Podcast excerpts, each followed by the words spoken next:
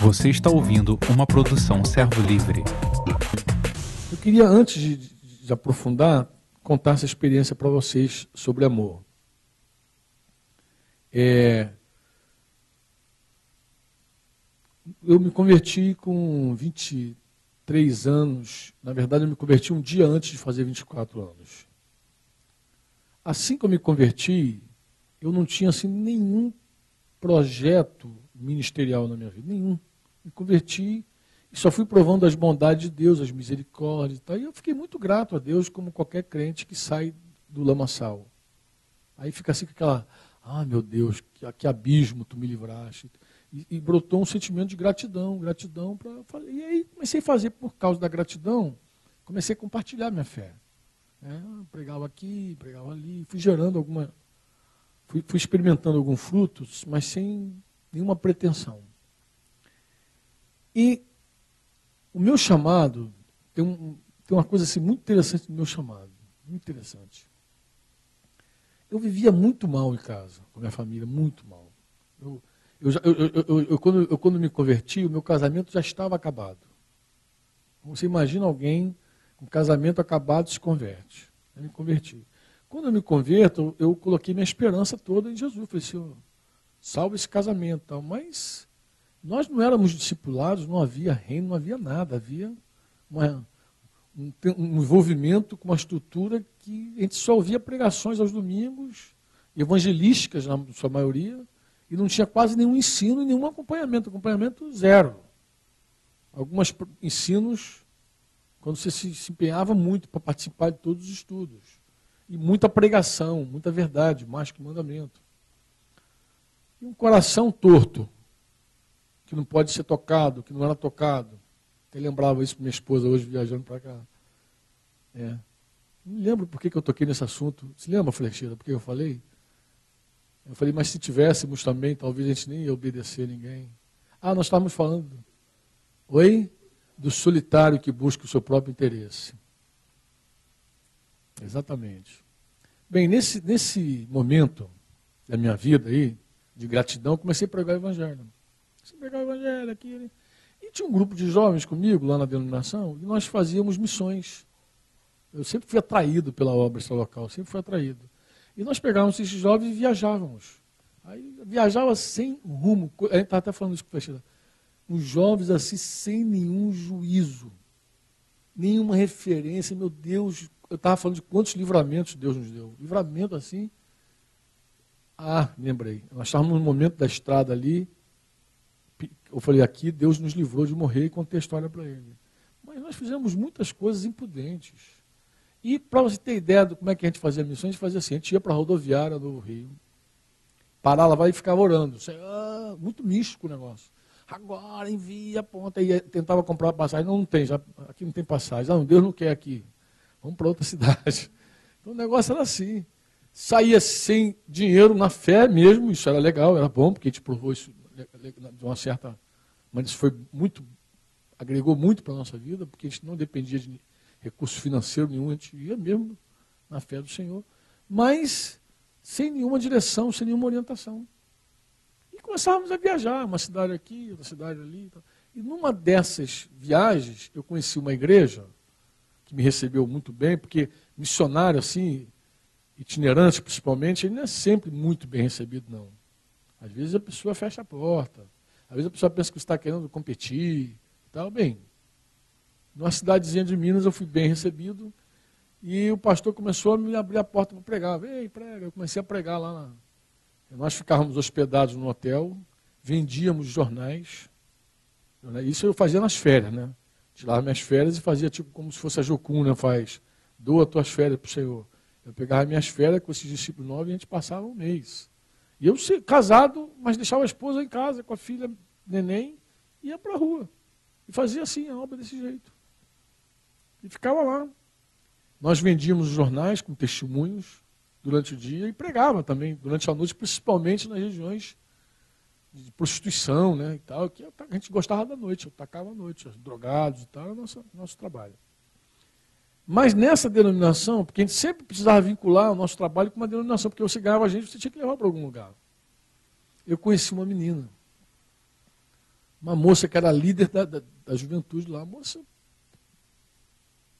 Eu olhei para a menina e falei assim, essa menina é perfeita. Que menina maravilhosa. Uma, menina, uma graciosa em tudo, assim. De beleza, de inteligência, de Bíblia, de espiritualidade. Então, eu quando bati o olho naquela menina, comecei a conhecer, eu falei, menina, essa menina é perfeita. O homem que casar com essa garota vai ser um bem-aventurado, eu pensava. E comecei a fazer evangelismo nessa cidade, voltava lá várias vezes, voltava lá várias vezes, até que, até que, eu comecei a achar que estava nascendo alguma coisa entre nós. E eu já não ia mais com coração evangelista para a cidade. Eu já ia com o coração para ver a menina. Na verdade, minha grande alegria era ver aquela moça, casado, com uma filha. E, e, e, toda briga em casa, contenda em casa, dificuldade em casa, era só um combustível a mais para poder sair de casa também. Não tinha prazer de estar em casa e estar tá na rua, evangelizando. E que agora esse evangelismo virou o quê? Virou um interesse pessoal, um clima romântico negócio. Né? E a coisa foi agravando por quê? Porque o pai dessa moça é um, um homem endurecido por muitos anos. Esse homem, nós tivemos a graça de ganhar esse cara para Jesus. Um dia eu estava pregando essa denominação e o velhinho se converteu. Ele já era um ancião, assim, tinha vários filhos. E ela era um tipo de caçula, assim, a menina. E ele se converteu muito quebrantado.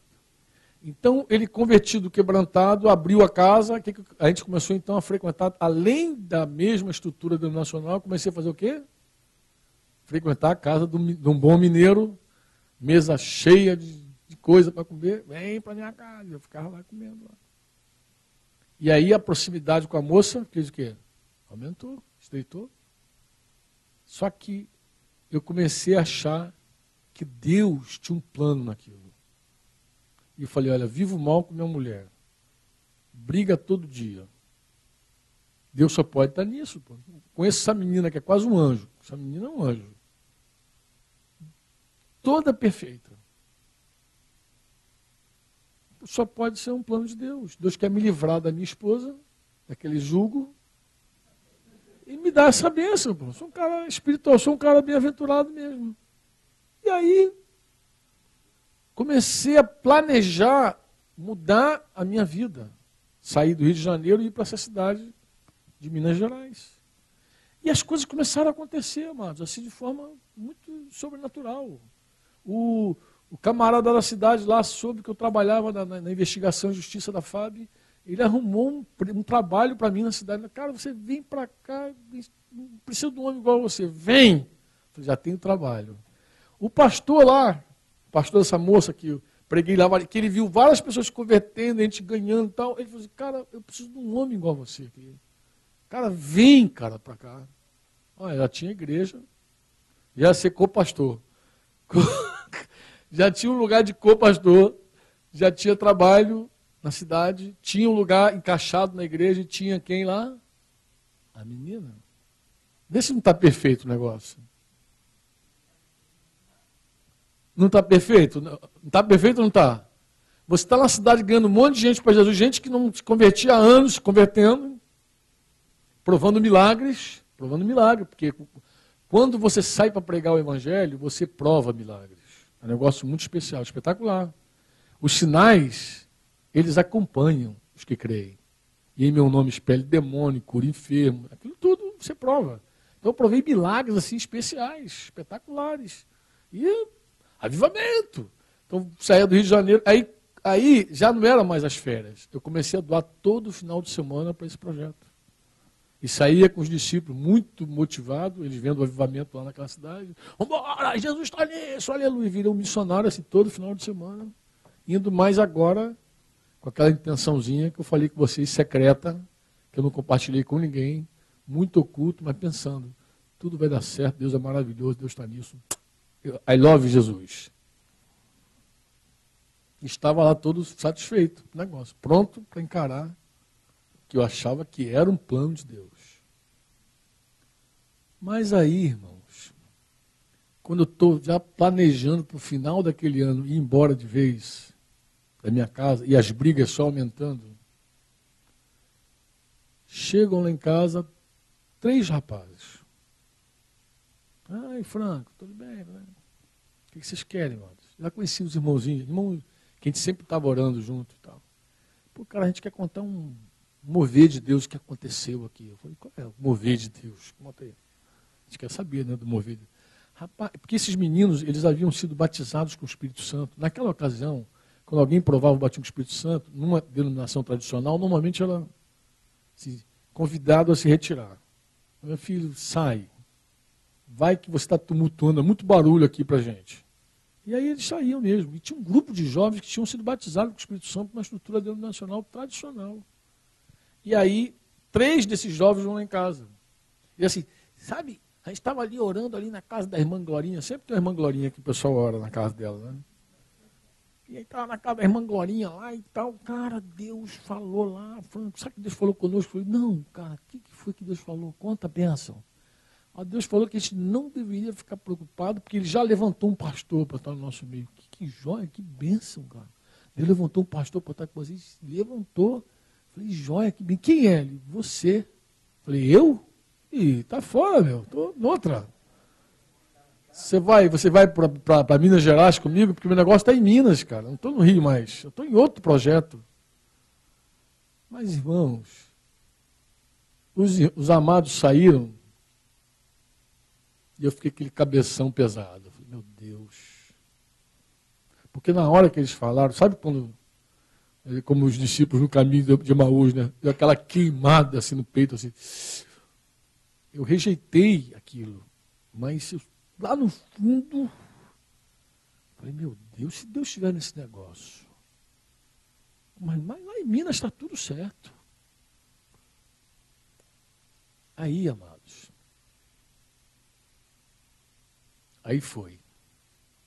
Comecei a ficar angustiado, angustiado, presta a Bíblia. Angustiado. Falei, bem, como eu aprendi desde novinho o seguinte, quando eu estava num caminho muito difícil, quando o dilema aparecia, a primeira coisa que eu fazia era fazer um jejum. Eu separar uns dias para jejuar, orar e ouvir Deus. Ouvi Deus. E separei. Separei lá os dias, peguei assim um final de semana, não viajei. Né, comecei na sexta-feira e engrenei um jejum para ouvir Deus. Ouvir. E aí, pá. ora, jejua, lê a Bíblia. Ora, jejua, lê a Bíblia. Ora. Sempre faço assim. Estou passando os olhos na carta de Paulo aos Efésios, de repente, eu leio: Maridos, amai vossas esposas como Cristo amou a igreja e deu, se entregou, deu sua vida por ela, se entregou por ela. Aí eu bati o olho e falei assim: esse tal de Paulo devia ser solteiro, esse cara. Não é possível. Como é que um camarada desse diz isso como se fosse fácil? Olha maridos, amem vossas esposas. Como se o amor, como se eu pudesse fazer assim, agora vou amar, aleluia, estou amando. Pô, que isso, cara? Será que esse cara é divorciado, separado? Não é possível, esse cara está equivocado. Imagina, jejuando, orando e detonado com esse mandamento. Detonado com o mandamento. Marido, ame. Sabe o que acontece, irmãos? É assim. Quando a Bíblia, quando João 13, Jesus diz, é, novo mandamento vos dou, que vos ameis uns aos outros, não tem não tem CPF esse mandamento. Amar uns aos outros, para nós é fácil. Vou explicar por quê. Na nossa cabeça. Porque não dirige o amor, não define que você tem que amar aquela pessoa. Então, normalmente o que acontece na igreja, na vida da igreja, comumente, normal não, isso não é normal, é comum, é o seguinte, você acaba amando aqueles que você quer amar. Uns aos outros não é bem uns aos outros. É assim, eu amo aquele que eu tenho mais afinidade, mais agradável, mais fácil. E aí você escolhe esse, esse mandamento, amar uns aos outros, acaba sendo, você, eu amo quem eu quero amar, quem é fácil amar. Mas quando a Bíblia diz, marido, ame a sua esposa, já deu nome para ela, não deu? Deu ou não deu? Você é casado, Moisés. Dá, não dá nomes? Como é que é o nome da tua esposa? Como é que é esse mandamento? Moisés, ame Thaisa. Ganha nome. Mulher, já esse mandamento ganha nome. Então não é um mandamento uns aos outros. Que você pode, de repente, dar uma camuflada e dizer, não, estou amando, estou amando uns aos outros. Não. Quando diz ame a tua esposa, ele fechou a questão. Então você tem uma pessoa para amar. Quem é? Mas se você não sente mais nada por ela, pelo contrário, você só, só senta com ela para brigar e, e já está atraído por outra mulher. Como é que agora vem um camarada lá, que eu não sei se é solteiro, divorciado, casado não é? Eu pensando, vem e diz assim: olha, ame a sua esposa. Isso não pode ser, isso está errado. Ele escreveu uma coisa absurda. Esse mandamento é impossível. Decretei a coisa assim, fechei o coração. Isso que ele está falando aqui não é verdade. Imagina, amados, um homem planejando uma outra vida, planejando com outro negócio mente. De repente, lendo a Bíblia, que Deus quer que ele ame a esposa dele. Como se fosse fácil entrar dentro do teu coração e fazer. Agora estou apaixonado por ela. Como é que ficou minha cabeça? Deu um nó. Eu fiquei travado aí. Travado, travado, travado.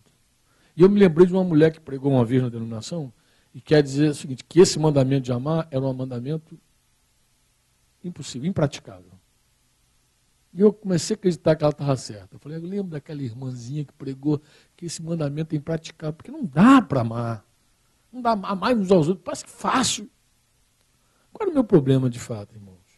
O meu problema era entender o amor. Porque na minha cabeça, amar era estar apaixonado.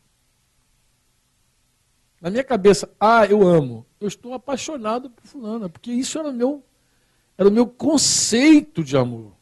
Eu conceito o amor assim. Um homem apaixonado por uma mulher, ele está amando. A mulher apaixonada está amando. Mas amor na Bíblia, esse amor que Paulo está falando aí, é, não tem nada a ver com o que eu pensava que era amor. Nada. Nada a ver. Sabe o que é nada? Nada a ver. E aí começou o Espírito Santo me desmontar naquele jejum. Começou a me desmontar. A primeira coisa que Deus falou comigo foi o seguinte: você não sabe o que é amor. Eu lembrei de uns textos, como esse aqui, de Efésios 5.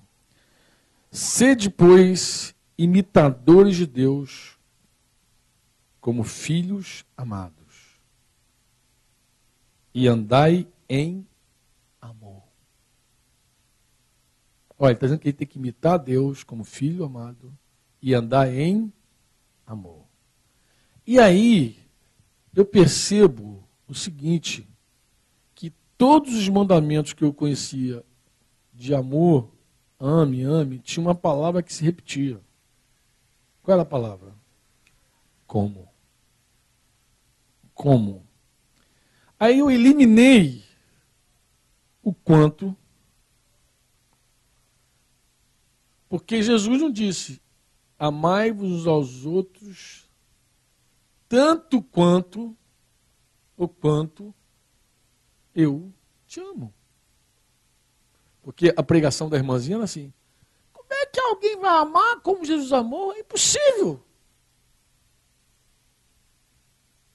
Mas na cabecinha daquela santa havia também um equívoco, ela estava pensando a coisa em termos de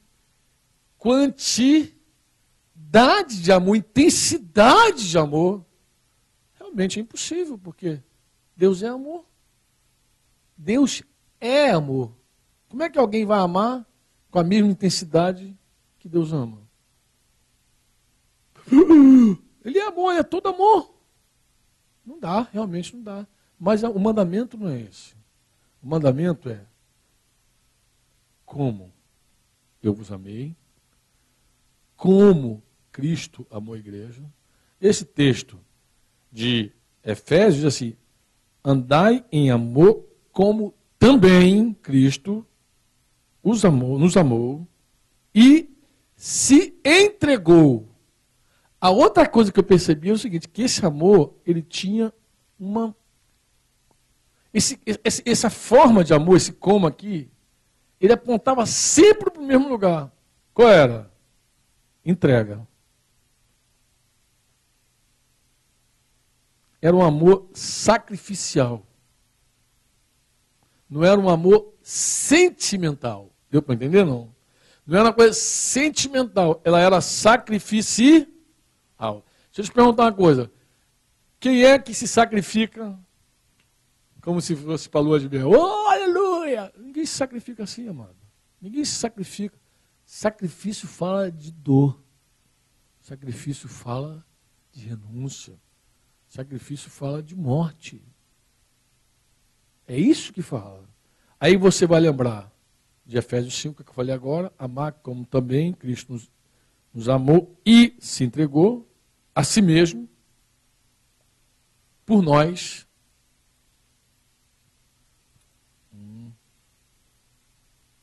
Vamos rever amor. Você se lembra daquele texto, 1 João 3,16? Não é João 3,16 não, porque João 3,16 é famoso. Você conhece 1 João 3,16? Quem se lembra desse texto? Vê se lembra na, na cabeça. Nisto, porque era isso que eu precisava. Eu precisava, na verdade, era conhecer o amor. Porque eu não sabia que era amor. Precisava conhecer o amor. Então ele diz assim: nisto, diz comigo, nisto. Nisto conhecemos o quê? Nisto conhecemos o amor. Então presta atenção, olha para cá agora. Vou fazer mágica não. Faz de conta que João está com alguma coisa oculta. Está olhando para cá? Ele está apontando para alguma coisa assim: ó, nisto conhecemos o amor. Claro que ele não mostrou um copo d'água. Mas ele está apontando para alguma coisa, não está? Ó, nisto conhecemos o amor. Em que. Mas para onde ele estava apontando? Se não era para o copo d'água? O que, que ele estava falando? Hã? Tá, mas apontando para Cristo aonde? Na verdade, ele mostrou o Calvário para eles, a cruz. Nisto, ele está falando assim, ó, se ele fosse desenhado, ó, nisto conhecemos o amor. Nisto aqui que a gente conhece o amor, na cruz, em que Cristo deu a sua vida por nós. E qual é a conclusão que ele faz? Que nós devemos também o quê? Dar as nossas vidas. Outra coisa interessante desse texto, que não era para nós, mas era por nós. Não era para, era por. Se você voltar em Efésios, você vai ver melhor isso. Você vai ver que ele diz assim: andar em amor como também Cristo nos amou e se entregou a si mesmo por nós e não para nós. Outra coisa interessante que eu pude ver com relação ao amor, esse amor, é que não, não é uma entrega a outra pessoa. Isso não tem amor de Deus, não, quando você entrega. Ah, minha vida está em tuas mãos, minha querida. Toma. Ela vai fazer o que com a tua vida? Aí ela diz assim: Minha vida está em tuas mãos, meu querido, toma. O que, que ele vai fazer com a tua vida, Santa? Nem saber o que fazer com a tua vida. Que a entrega não era para alguém, qualquer, qualquer um, não era para essa pessoa. Era por ela, por ela, não para ela. Quem foi que falou hoje aqui, que eu guardei? Vamos ver se você guardou. Quem foi que falou assim? Por essa causa também eu me santifico. Oi? Você guardou o que Moisés falou? Que ele se santifica também? E, e, e o que é santificar? Se entregar? Mas se entregar para quem? Para quem? Para Deus. Amor de Deus na nossa vida é quando alguém se entrega por outros para Deus. A conclusão de Efésios é assim: se entregou a si mesmo por nós como oferta e sacrifício a Deus em aroma suave. O filme abriu diante de mim. Meu conceito de amor estava quebrado. Eu achando que eu estava amando a moça, mas na verdade o Espírito Santo falou: você está amando é a si mesmo. E o amor que eu tenho para você, ele só acontece no altar, porque é um sacrifício. E o altar de Deus, Franco, é a cruz. Esse é o altar de Deus. Amor, no sentido mais profundo da palavra, porque a gente pode até não saber grego, mas tem que entender o que a, Bíblia está dizendo. Isso a gente pode. Eu não sabia nada de grego aqui, de, de eros, de ágape, de, de filial, nada, nada, nem precisava saber. O Espírito Santo estava me dando a aula. O Espírito Santo falou: olha, negócio é o seguinte, sujeito. A minha vontade é que você se entregue por ela. Você se entrega por ela. Porque você está muito disposto a morrer por um monte de gente. Mas eu quero você morrer por ela. A mulher da tua mocidade, a que fez pacto contigo, que você foi lá e disse que amava, jurou de pé junto tal. É por ela que eu quero você entregue. Rendido. Por ela.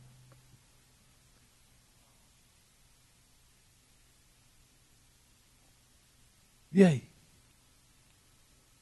É uma decisão. Você tem que escolher.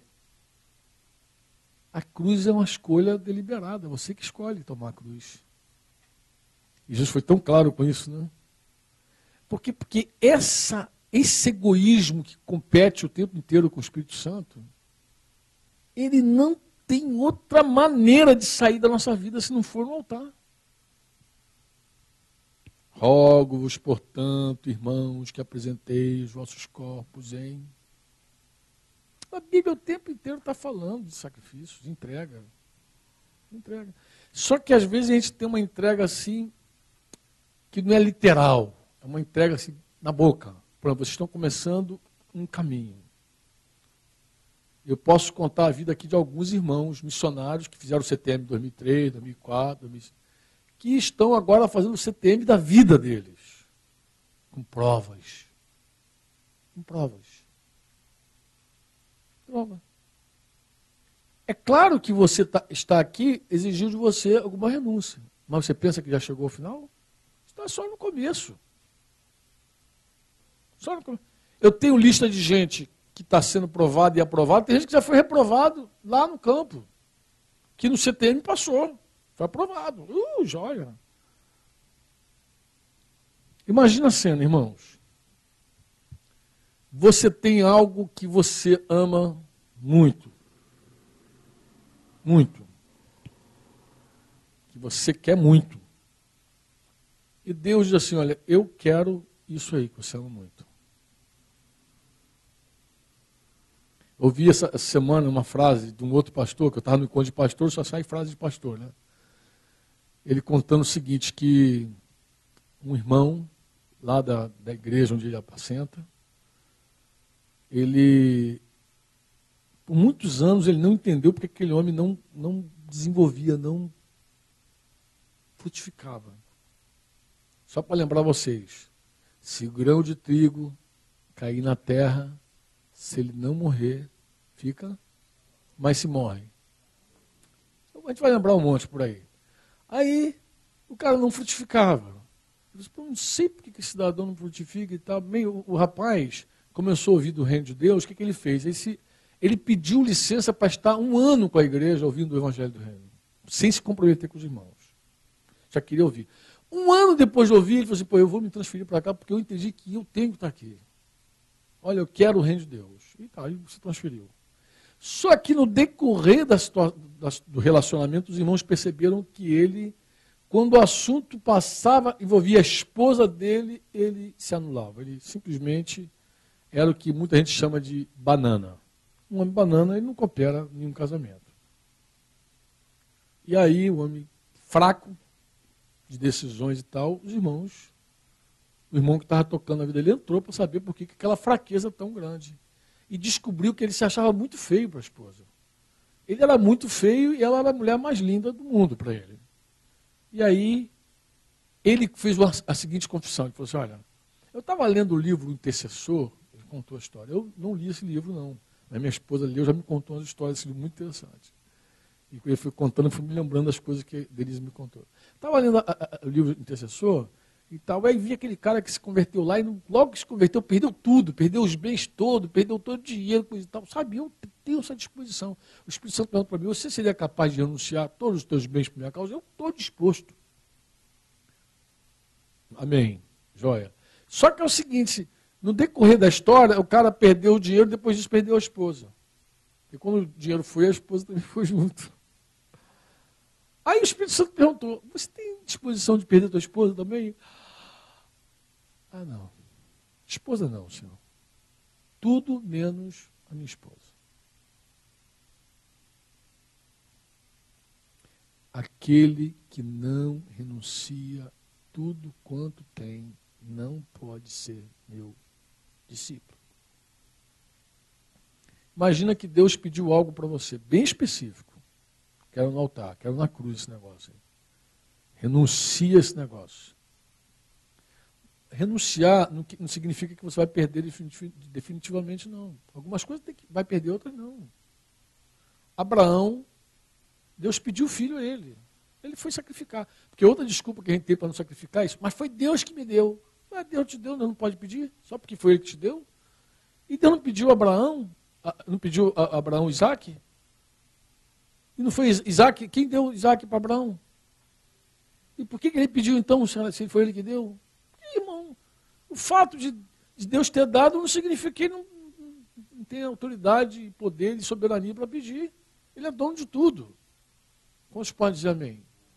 Ele é dono de tudo. Então, não tem desculpa. Aí Deus pede a você algo que você crê que Deus te deu.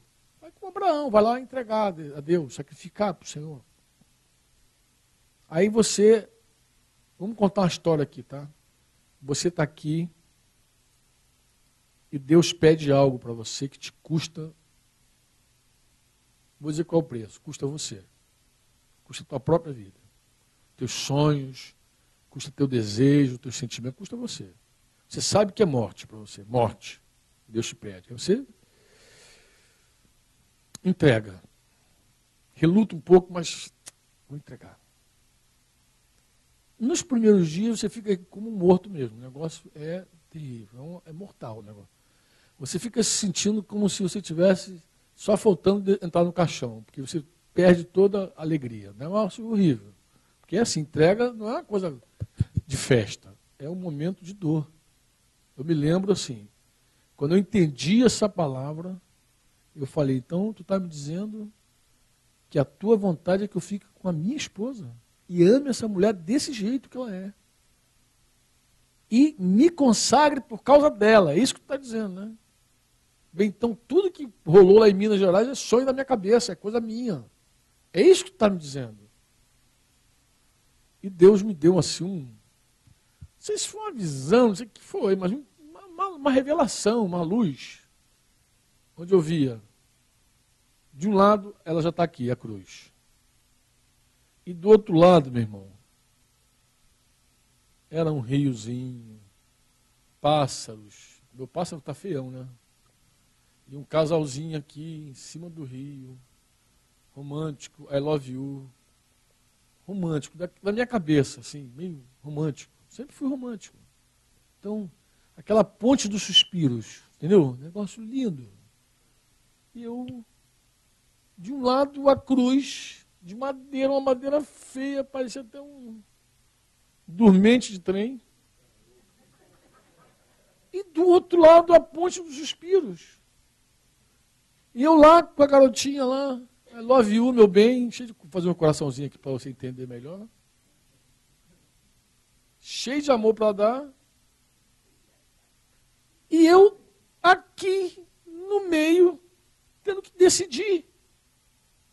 entendendo que amor para Deus é isso aqui.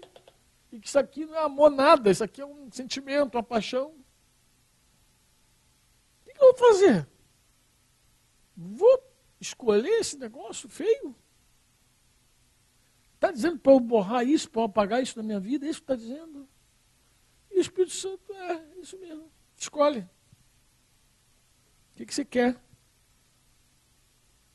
E lembrando dos três irmãozinhos lá, por que, que eu atendi esses, esses garotos? Podia não ter. Muito feliz, fui atender esses meninos, tinha que deixar eles lá fora. E aí, que escolher? Que escolher? Vamos colocar você nessa história, tá? Vou colocar você. Você está aí no, também no vale da decisão, tendo que escolher a cruz e um sonho uma coisa que te preenche, te enche. Bem, relutei, claro, né? Você já sabe a escolha que eu fiz, senão eu não estaria nem aqui falando com vocês. Né? Mas relutei, chorei, aí experimentei essa sensação que eu falei com vocês, de morte. Olha, irmãos, a cruz ela tem um poder muito interessante. Porque, olha, eu tomei uma decisão no Rio de Janeiro, sozinho, em casa, orando e jejuando. Porque você não precisa tomar decisão emocional na frente do monte de gente. Se você tiver que tomar decisão, pode tomar aqui, na sala, no cantinho, lá na piscina, não, porque decisão é decisão. E eu tomei aquela decisão assim, morrendo. Foi tão forte essa experiência que eu fui até a cidadezinha naquele, naquele outro final de semana e fui determinado a chegar lá e dizer o seguinte: essa é minha última visita a essa cidade. Nunca mais eu vou colocar o pé aqui para ver você, para estar com vocês. Essa é a minha determinação. Fui fechado com essa clareza no meu coração. Olha, irmãos, quando eu cheguei no ônibus de viagem lá, que é sempre aquele grupo de jovens nos buscar, aquele esqueminha, aquele esqueminha, que já tinha olhazinho lá na janela, assim. Quando eu desci do ônibus, a menina olhou para mim e falou assim: O que, que houve contigo? Ela percebeu que algo havia o quê? Acontecido. Eu não falei nada. Eu nunca disse para aquela garota que eu tinha sentimento por ela, nunca. Me declarei até aquele dia, né? porque naquele dia eu rasguei tudo. Mas nunca. Mas ela percebeu que algo se quebrou. Desceu um defunto lá, assim. Mortinho, cara. E, e pensando, porque eu já estava decidido fazer a vontade de Deus, eu, eu fiz uma escolha entendendo que era amor. Eu entendi. Porque vocês falaram aqui sobre missões, chamado e tal embora você usou essa frase aí do me santifico, mas no fundo, no fundo, no fundo, o grande chamado é para a cruz mesmo. O que arde no coração de cada um de vocês é um sacrifício. É isso que queima no coração de vocês. É isso que queima. O que queima de fato é uma entrega. É isso que arde de verdade na história de você. Se você parar para pensar e voltar, não, que sempre me atraiu mesmo foi o sacrifício. É o, por que, que, por que, que bombeiro atrai tanta gente? Cara que se sacrifica. Por que, que isso atrai tanto a gente? Porque isso tem tudo a ver com a gente. Isso tem a ver com o amor de Deus. Dar a vida por alguém tem a ver com o amor de Deus. Pô. Tudo a ver. Aí o negócio arde dentro da gente, a gente fica queimando, porque a gente quer ir para a Polônia, para o Iraque, para não sei para quem. Tô com uma fam... A gente está com uma família lá que pediu ajuda agora lá na. Não, a gente falou do Iraque, mas não é no Iraque, não aquele outro país que teve uma guerra antes, um pouco. Afeganistão? Não me lembro, não, não é Afeganistão não. Um mandou e-mail pedindo socorro, morreu uma missionária. Né? Não é Afeganistão, é lá na. Não, antes do Iraque, antes do, antes do Iraque. Antes do Iraque, antes da guerra do Iraque, teve a guerra. A guerra de. Oh, Jesus, deixa, deixa daqui a pouco vai. Daqui a pouco. Quando dá o branco, não adianta. Bem, mas o que, acontece? Está lá a família lá, vivendo aquela, aquele drama terrível lá de morte, até correndo risco mesmo de, de, de morrer. Entendeu? Está lá correndo risco de morrer.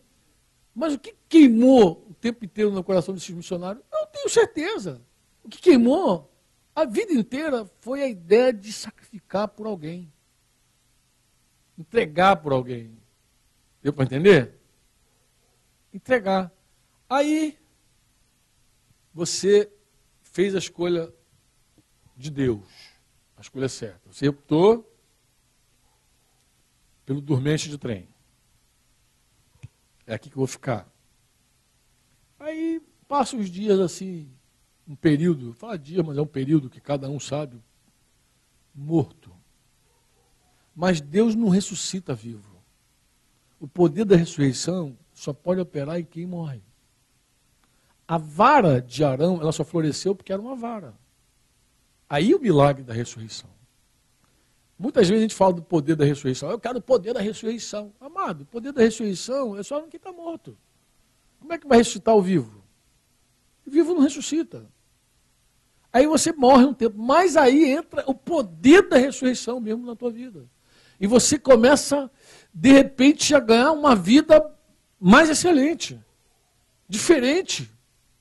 E começa a provar o poder da ressurreição, o poder do amor de Deus na tua vida, voltando com intensidade. Aí você vai lá para a cidadezinha tal. Vamos fazer de contas que a tua renúncia, o teu sonho está em Cabo Frio. Tudo está em Cabo Frio. E Deus tira você daqui, leva você lá para Aquidauana. Conhece Aquidauana? Às vezes nunca ouvi falar, né? nem ouvi falar Aquidauana. Mato Grosso, Aquidauana, lá em Mato Grosso. Vai lá para Aquidauana. Lá em Aquidauana, você chega lá e vai começar a plantar uma igreja debaixo de orientação, tá, e começa a pregar aqui.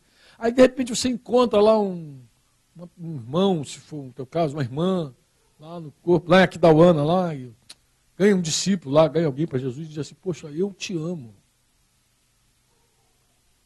E quando você fala, eu te amo, a pessoa que está ouvindo isso acredita, convencida pelo Espírito Santo do teu amor diz assim, cara, por que, que toda vez que você diz que me ama, eu creio? Eu estou convencido que você me ama mesmo. Mas por quê que eu tenho essa convicção? Porque no dia que você foi para esse altar aqui e fez a entrega, você estava amando. Como Jesus amou. Amar como Jesus amou é dar a vida a Deus por alguém. Mas eu nem conhecia lá o João de Aquidauana, Franco. Mas não precisa conhecer. Você pode amá-lo sem conhecer. Porque esse amor aqui nem depende de você conhecer uma pessoa. Nem depende. Você pode dizer, eu te amei. Mas como que você me amou? Eu te amei no dia que eu abri mão da minha vida para estar aqui em Aquidauana. No dia que eu renunciei meus sonhos. No dia que Deus me levou lá para a piscina que eu quase morri de tanto chorar dia que Deus me rasgou ali, me quebrantou, nesse, naquele dia eu estava te amando. Você nem sabe ainda por quantas pessoas você está se sacrificando. Você nem sabe, você não tem ideia. Mas Deus tem.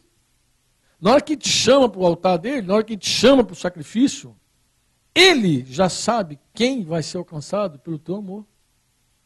E não é uma coisa fictícia, amado. Não é uma coisa surreal, é uma coisa verdadeira. É, é verdadeiro. A hora que você ousa dizer, olha, João, Juanito, eu te amo, te gosto. Por que, que eu tenho a impressão que você está falando a verdade? Aí você pode dizer com toda a fé, eu estou falando a verdade, eu te amo mesmo. E, e posso dizer para você que quando eu te amei, eu te amei lá atrás. Não foi agora. Lá atrás. Um dia, um dia uma irmã falou assim, ah, Franco, eu queria te agradecer. Uma irmã, já, é, hoje é esposa de um pastor, mas na época estava começando a caminhar conosco esse casal.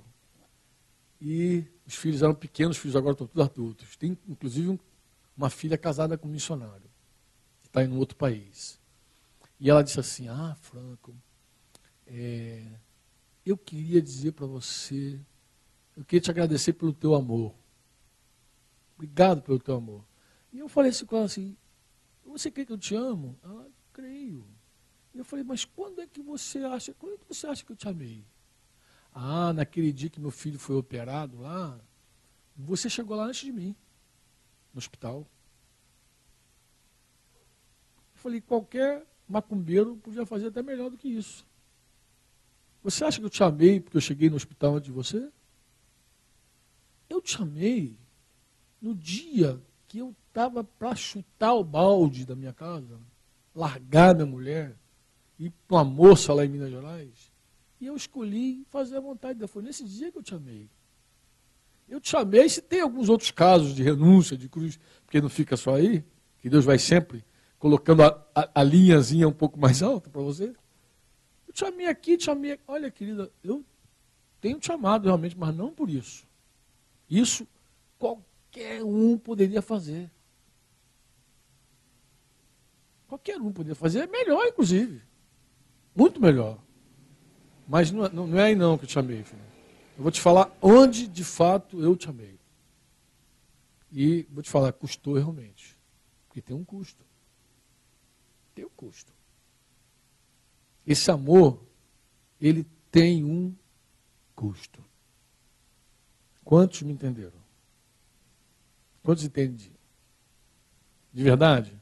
Então, quando ela diz assim, ame como Jesus, não pensa em, florzinha, não pensa nessas coisas, não, mas pensa na cruz.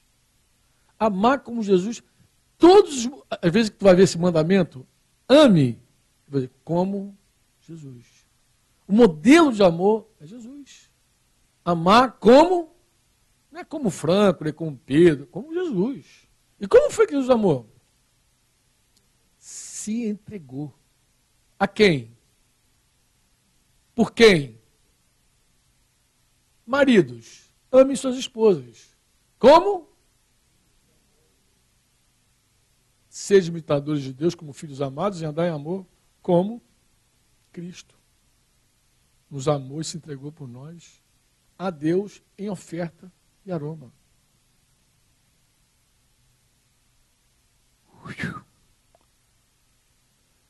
Oxalá o Espírito Santo esteja fazendo uma limpeza na tua cabeça e no teu coração e forte para você ter a dimensão desse amor.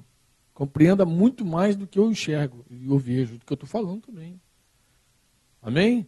Porque o sacrifício as exigências que Deus vai fazer para a tua vida, você vai começar a compreender melhor. Por que, que Deus pede essas coisas? E ver se foi diferente com Deus. Deus amou o mundo de tal maneira. Fez o quê? Deu seu filho. Ele entregou, sacrificou. É diferente com ele? Foi diferente? Como é que ele provou esse amor? Se entregando, sacrificando. Essa é a maior expressão desse amor, mano. E não tem para onde correr. Amor sem cruz não é amor bíblico. Aí vamos lembrar a história de Amon e Tamar de novo. Amon amou Tamar. Amor aonde que ele amou? Eros, amor dele, paixão. Não era amor. Não era, não era sacrifício, não era cruz, nem amor.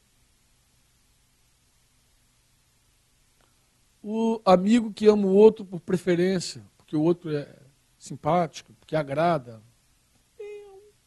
preferencial. Alguém cativou você e te ganhou, te conquistou, te deu bombom, flor, aí te levou tudo ainda nesse campo. Nesse campo. Alguém se sacrificou por você. Opa, como? Abriu mão da sua vida, dos seus sonhos, se entregou a Deus, se santificou. Ah, ah. Você, você, vocês querem ver como o egoísmo está tão moda, tão forte? Quando a gente fala em santidade hoje, a maioria pensa em santificação para si, para eu ser salvo. Eu tenho que me santificar para eu ser salvo. Quantos pensam ou declaram aí como a oração de João 17?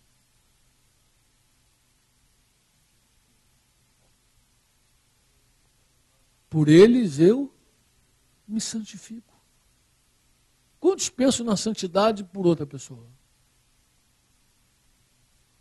A maioria das vezes, a santidade tá, é, um, é um negócio para gente assim, que vai promover a nossa salvação. Então, vamos, vamos ter que nos santificar, senão não vou ver o Senhor. Amado.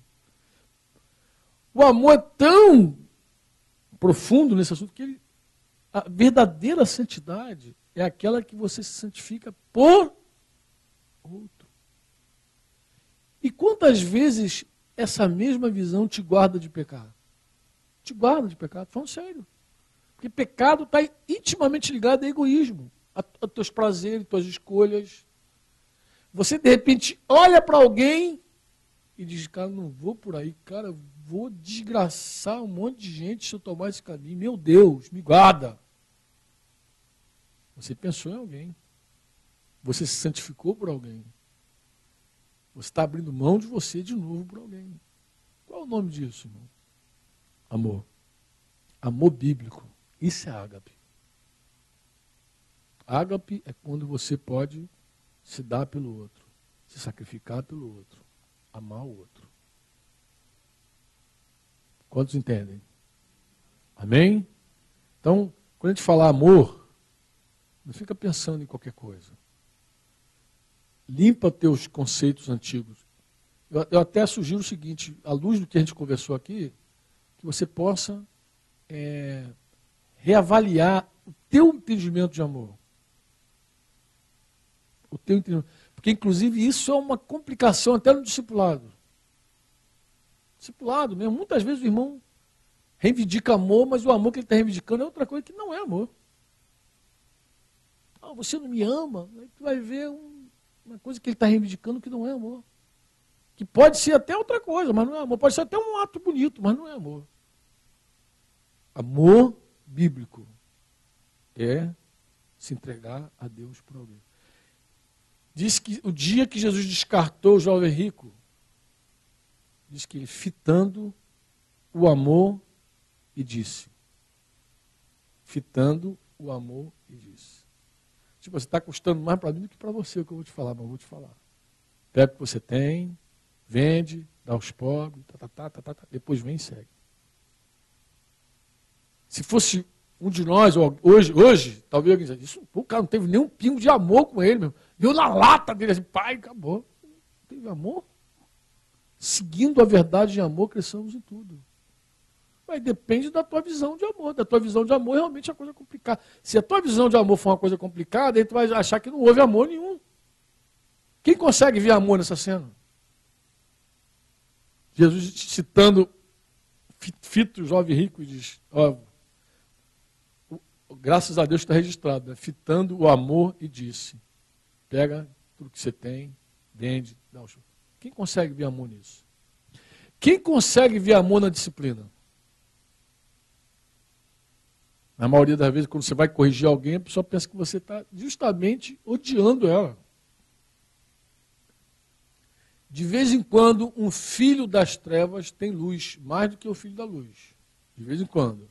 Eu lembro, eu lembro de, uma, de um comentário de um pastor também. Eu estava ouvindo uma, uma mensagem dele. Ele pregou de manhã, eu ia pregar à noite, fiquei lá ouvindo o que ele tinha para dizer, que foi muito gostoso ouvir aquele irmão. E ele citou um livro que uma prostituta escreveu, disse que foi best-seller por muito tempo, eu não me, me recordo o título do livro. Mas disse que essa prostituta, num lugar lá do livro, lá, ela, ela, ela escreveu o seguinte, que ela esperava que, seu, que, que o pai dela amasse ela quando ela começou a cometer seus erros. E ela esperava esse amor em forma de correção. Mas não veio correção. E ela se sentiu desamada. Se sentiu rechaçada, rejeitada. Interessante, né? A luz que ela teve, né? Não é interessante? Ela esperava que se o pai dela amasse, ia travá-la, ia corrigi-la, ia fazer alguma coisa. Mas o pai largou de qualquer jeito E ela interpretou aquilo como rejeição. Ele me rejeitou. Mas raramente alguém consegue ver amor na disciplina. Amor no não. Raramente alguém consegue ver isso. Por que, é tão complicado para nós uma vida no Espírito? Porque a gente não sabe ouvir não. Nem de Deus, quanto mais dos irmãos. Não para nós nos custa muito. Mas quem ama diz não também. Não, pô. Se você já disse não para você, você pode dizer não para o discípulo. Pode ou não pode? Pode ou não pode? Você disse não para você. Quando estava lá se entregando ao pecado, ou quando você queria fazer teu próprio vontade, às vezes não, é, às vezes não é o pecado, às vezes é um desejo legítimo teu, legítimo. Uma coisa legítima. Um direito legítimo que você renunciou por amor a Jesus. Você já disse não para você. Quem diz não para si também pode dizer não para o outro. Você sabe o melhor caminho, sabe ou não sabe? Sabe, eu posso dizer para vocês: o melhor caminho é a cruz. Você quer uma experiência final disso aqui? Quer? Ó, eu, eu tomei essa decisão, fui lá na cidade, andei esse caminho todo, sentei com a menina, abri meu coração, falei com ela, olha, abri tudo. Falei, olha, eu estava cultivando um sentimento por você, hoje eu entendo que é errado, eu sou casado, ah, eu sei que está casado, vou ter uma filhinha que nasceu, e olha, me arrependo disso, não quero nunca mais voltar aqui, eu quero viver para Deus, quero amar essa mulher que está do meu lado, minha esposa, eu tenho um compromisso com ela, uma aliança, é ali que eu vou ficar e tal, pai, eu espero nunca mais voltar a vê-la. E ela começou a chorar. Quando ela começa a chorar, eu percebo que, que ela também está presa sentimentalmente. Falei, a gente pode fazer uma oração aqui? Tu pode ligar uma oração? Qual é? Vamos entregar nossa vida na mão de Deus, vamos viver para Deus. Ela me deu a mão assim, chorou. E eu nunca mais vi essa menina. Ela tem aí 21 anos. Essa história. 21 anos, nunca mais vi. Saí dali determinado. Fui para casa e fui ver os três garotos lá que disse: Poxa, você vai ser nosso pastor. Logo naquela semana, o meu pastor falou assim: Tu, pega, tu podia pegar esses garotos que tá aqui, Franco, e levar, porque estão tão barulhentos, leva para um outro lugar aí, Tá, faz um culto com eles lá, faz um negócio lá com eles lá. Eu peguei. Falei, a gente pode orar sobre esse assunto. Mas naquela semana, uma moça me encontrou na rua, chegando do quartel, ela me encontrou e falou assim: Puxa, eu queria te fazer um pedido, Franco. Eu estou vendo que você está evangelizando lá os drogados, coisa e tal. Pô, eu tenho uma lojinha lá, um salãozinho lá, está cheio de maconheiro, aquilo virou aguacha. Não dá para você ir lá fazer alguma coisa, não, lá, um culto lá, naquele lugar. Porque estão entrando lá, os maconheiros estão lá dentro. Lá. Eu falei, o que eu posso fazer lá? Vai lá, assume aquilo lá, faz uma igreja, naquela ideia de igreja, prédio. Eu falei, tá bom. Mas a gente não tem dinheiro, como é que a gente vai alugar isso? Ah, faz o seguinte, faz um valor aí simbólico aí, como se fosse assim, 10 reais de aluguel, vai lá. eu falei, tá bom. Violão, bar do braço, e esses garotos aí, que eu acho que não chegavam nem uns 10.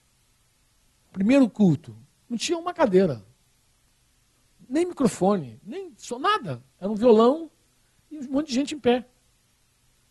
Aí fizemos um louvor a Deus, entregamos, começamos a chamar os vizinhos. Irmão, o lugar a gente batizou de Adulão era o lugar mais ridículo e feio que você possa imaginar. No meio da pregação, alguém entrar no banheiro da descarga, você tinha que esperar o som da descarga terminar para seguir pregando. A gente não tinha cadeira, mas o pessoal começou a vir, cada um trazia uma cadeira, ficou um colorido mais absurdo que tu possa imaginar. Era uma cadeira vermelha, uma cadeira branca, uma cadeira de madeira, uma de ferro. Um cara passou, parou a Kombi assim, ah, ajudar vocês aí, botou um banco de Kombi lá também, botou um banco de Kombi. E foi chegando gente. E tinha uma, uma senhora na frente, tinha um terreiro de macumba lá. E aí, terreiro de macumba pegando fogo lá, e a gente ganhou a dona para Jesus. E quando a gente ganhou, a gente fez uma fogueira, lá botou aquele montão de macumba lá, de roupa, de, de, de, de ídolos de gesso. Aí fizemos um carnaval mesmo. Carnaval não, é esperival, né? Porque carnaval é da carne, né? A gente fez um, uma, um festival do espírito. A gente fez uma bagunça santa no meio da rua. Aquele fogueirão assim, chamamos os vizinhos todos para ver. Assim, vem, vem aqui, ó, como é que Deus faz? E mandamos fogo naquilo ali, queimamos tudo. E sobraram os banquinhos lá da macumba lá, banquinho do preto velho, cadeirinha, não sei de quem. A mulher falou, e esses banquinhos? Eu falei, a gente usa tudo, traz para cá. O irmãozinho falou, mas Franco, você era do demônio, você também era do demônio, tu não está aqui hoje. Lavado e remido no sangue, que demônio. Demônio não tem nada, meu irmão. Traz para cá, está precisando. Começou a encher de gente, cara. Deus começou a trazer. Olha, irmãos, é um negócio impressionante. Porque você começa a ir, ganhar as pessoas, você começa a conhecer a história de cada pessoa. Você sabe que você entrou na casa de um cara que queria matar um outro cara. Você sabe aquela mulher que estava pronta para morrer, para se suicidar. Aí você começa a correr, conhecer todas as histórias, as misérias, como é que é? De cada um. E começa a participar daquela história. Aí, terminou assim essa história. Era dia 4 de dezembro, um ano depois quase, e é meu aniversário de casamento, 4 de dezembro. Que foi justamente a data que eu me converti. 4 de dezembro, aniversário de casamento, caiu uma terça-feira, uma quarta-feira. Como a gente fazia reunião todo dia, a gente está igual Paulo lá em Éfeso. A gente pregava todo dia. Todo dia a gente fazia reunião, e todo dia tinha gente nova chegando, e muita gente caindo demônio. Aquela coisa de pregar e ver os demônios cair e tal. Todo dia a gente fazia reunião. Eu tinha uma reunião nesse dia que a gente não podia deixar de fazer. Aniversário de casamento, a gente vai lá para a reunião, vamos lá para a reunião. Denise virou uma guerreira, minha esposa. Eu comecei a admirá-la. Ela eu saía do quartel, ia para o local de reunião, que era próximo, e ela saía de casa e andava com aquela garotinha gordinha no colo, andava, andava, era uma distância abençoada. E ela não faltava um dia, estava ali comigo o tempo inteiro, do meu lado, me sustentando, me suportando. E eu comecei a admirar minha esposa. Eu falei, cara, que mulher, eu nunca vi essa mulher antes. Acho que por que eu estava cego, não via? E Deus começou a mudar tudo entre nós, fazer aquele milagre dele. Comecei a ver o valor real que ela tinha para mim, o verdadeiro valor. E nesse momento, era o meu aniversário de casamento. Eu abri a Bíblia para pregar em João lá.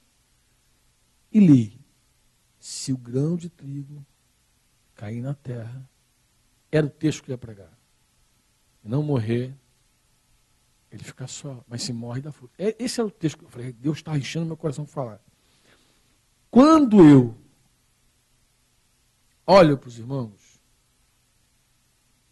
dia do meu aniversário de casamento, período, e local cheio, com a bagunça toda, colorido, banquinho de macumba, tudo lá, mas cheio de gente.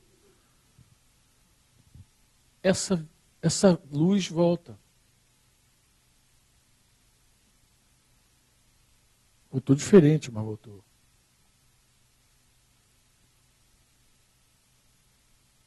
Esse quadro aqui, essa ponte do suspiro aqui, parecia um quadro manchado.